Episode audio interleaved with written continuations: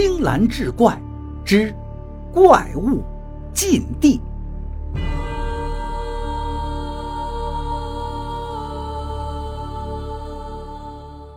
上回说到，愤怒的人们推推搡搡的把邱振云他们几个逼到了县衙门口，在一片严惩声中，几个人被带到了大堂上。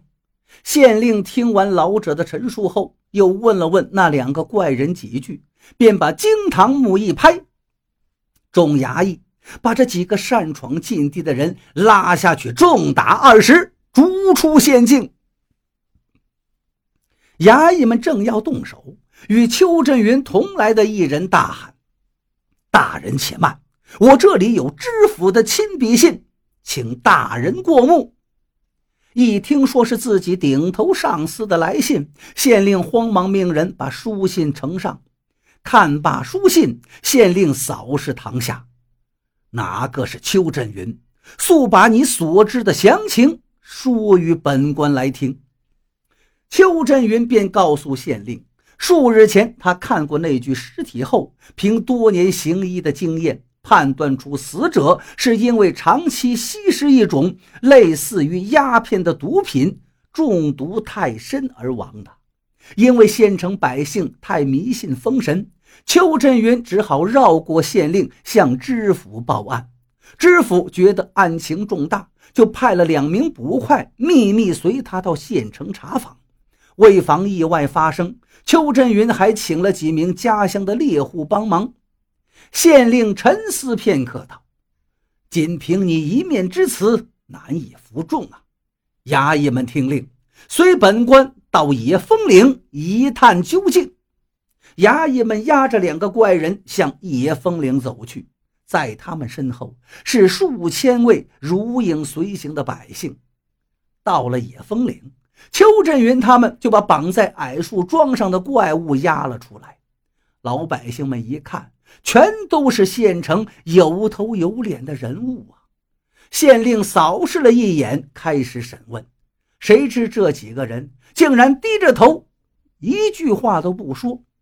邱振云在旁边便点燃了一种奇特的干草根在那些人的鼻子下熏了一下，顿时那些人就出现了十分痛苦的表情。邱振云告诉众人。这个草根之烟能加速吸毒者毒瘾发作。接着，他又取出一个小瓷瓶，一股奇特的香味从瓷瓶中飘了出来，引得趴在地上的那几个人磕头如捣蒜一般，哀求着快让他们过过瘾。邱振云告诉县令，瓷瓶里装的液体是由一种名为逍遥花的果实提炼而成。而在野峰岭上，漫山遍野都是那种害人的毒花。此时，县令已经明白了其中的蹊跷，他一挥手，带人深入野峰岭。众人刚走到石碑前，突然，一个全身上下都爬满蜜蜂的怪人挡住了众人的去路。怪人把玩了一会儿手中的几面彩旗，指着县令道。快把我的徒弟们放了，后退百步，不然的话，就让你们都去见阎王。不等县令回答，怪人就挥动了一面旗中的小彩旗。众人还没等反应过来，一大群野蜂就冲向了最靠近石碑的一个汉子。那汉子惨叫几声，倒地挣扎一阵，便气绝身亡。县令扫视着慌乱不已的众人，心里也是干着急，不知如何是好。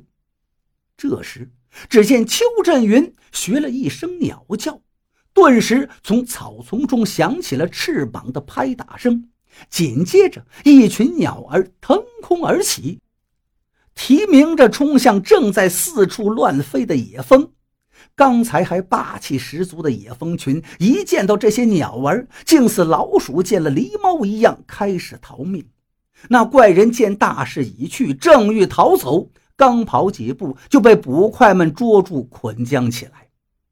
令邱振云吃惊的是，那怪人竟是老相识杜瑞仲。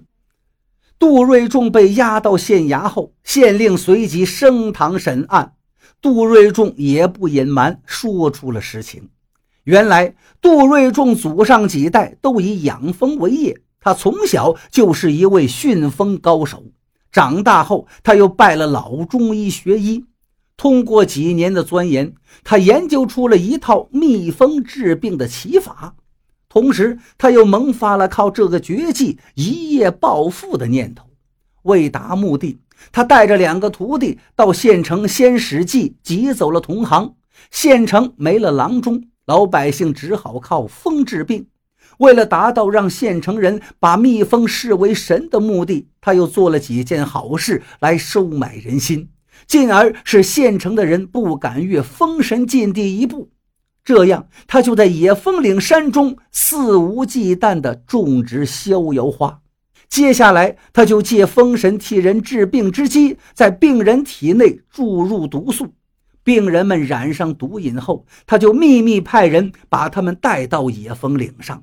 很快，有钱人的大把银子就流进了他的腰包中。没钱的人只好靠犯法来获得被风遮过的短暂快乐。事情败露后，他又在民间煽风点火，率众滋事。真相大白，县令一律治了杜瑞仲师徒的罪。邱振云却没急着离开县城。经过他的一番努力，大部分的受害者都成功的戒了毒。治病之余，他就研究野蜂治病了。当他离开县城时，手上已经有了数十种以蜂治病的偏方，当然，其中也有杜瑞仲的奇方。